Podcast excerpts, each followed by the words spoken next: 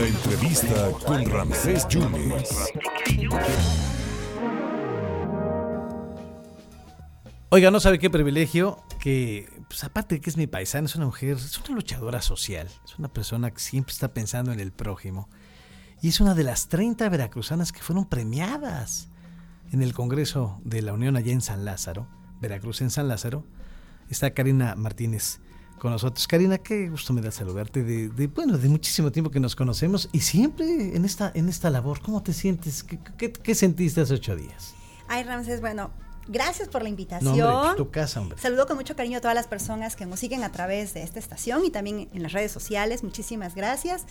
Y bueno, la verdad, muy emocionada por la oportunidad, más que de un reconocimiento, de darme cuenta que finalmente este trabajo de tantos años ha logrado poner en la mesa un tema que para mí es muy importante, el respeto a los derechos humanos de las personas en condición de discapacidad. Personas que han sido vulneradas en sus derechos humanos, que han sido invisibilizadas y que ya, o sea, ya de ya de ya requieren atención. Entonces, cuando recibí la invitación por parte del presidente de la Cámara, dije, qué maravilla, porque voy a tener la oportunidad de ir y así frente a frente decirle, aquí estoy para seguir sumando. ¿Y qué le dijiste? Necesitamos hacer.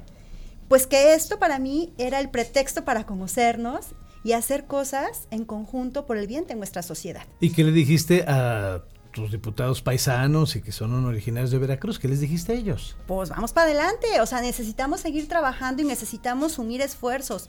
La discapacidad, mi querido Ramsés, no tiene colores, la discapacidad no tiene partidos, la discapacidad debe ser atendida por todas y por todos. Y cuando tú llegas a un cargo público, recordemos que te estás alquilando para servir a tu ciudadanía independientemente de si votó o no votó por ti, el compromiso es con la ciudadanía y esta ciudadanía es diversa.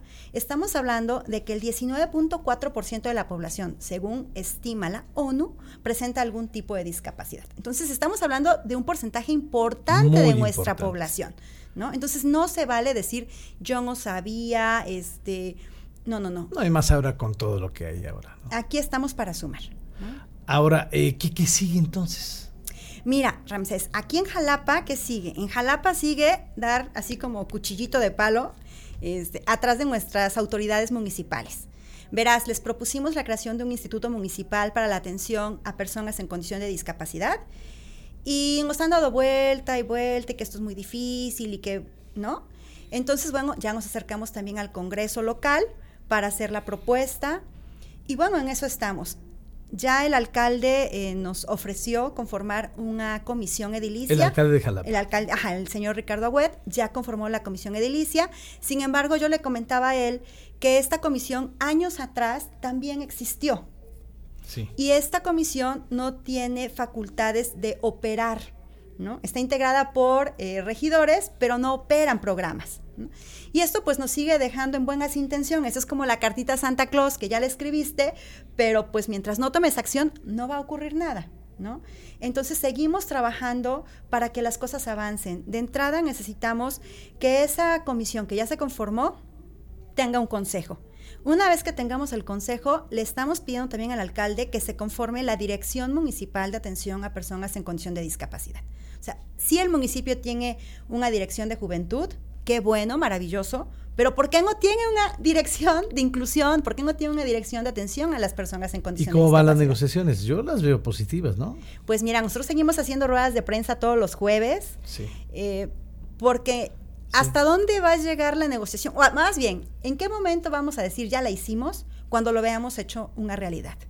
¿No? Recordemos que... Y no vas a descansar hasta de lograrlo. Claro, Ramsés. Porque, te conozco, te conozco. Bueno, y tenemos toda una historia de simulación, toda una historia en la que nos dicen, sí se va a hacer, mañana se hace, se termina el periodo de, de gestiones y no se hizo. ¿No? Entonces hoy estamos decididos a no quitar el dedo del renglón hasta que las cosas ocurran porque las personas en condición de discapacidad ya están y requieren que sus derechos humanos sean garantizados. Y eso es una tarea fundamental del gobierno.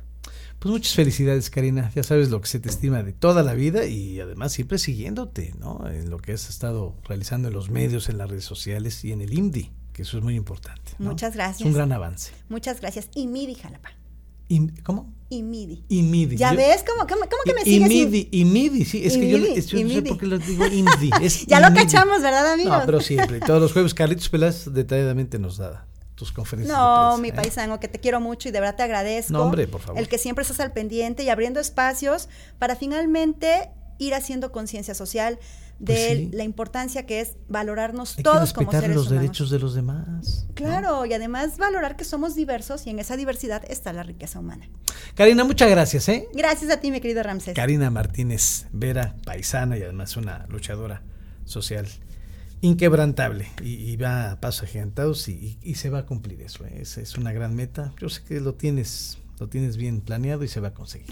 ¿eh? Y te tenemos que ayudar para que se- para eso están los medios. Eso es lo que tenemos que hacer. Ay, Ramsés, ¿Eh? te lo agradezco infinitamente.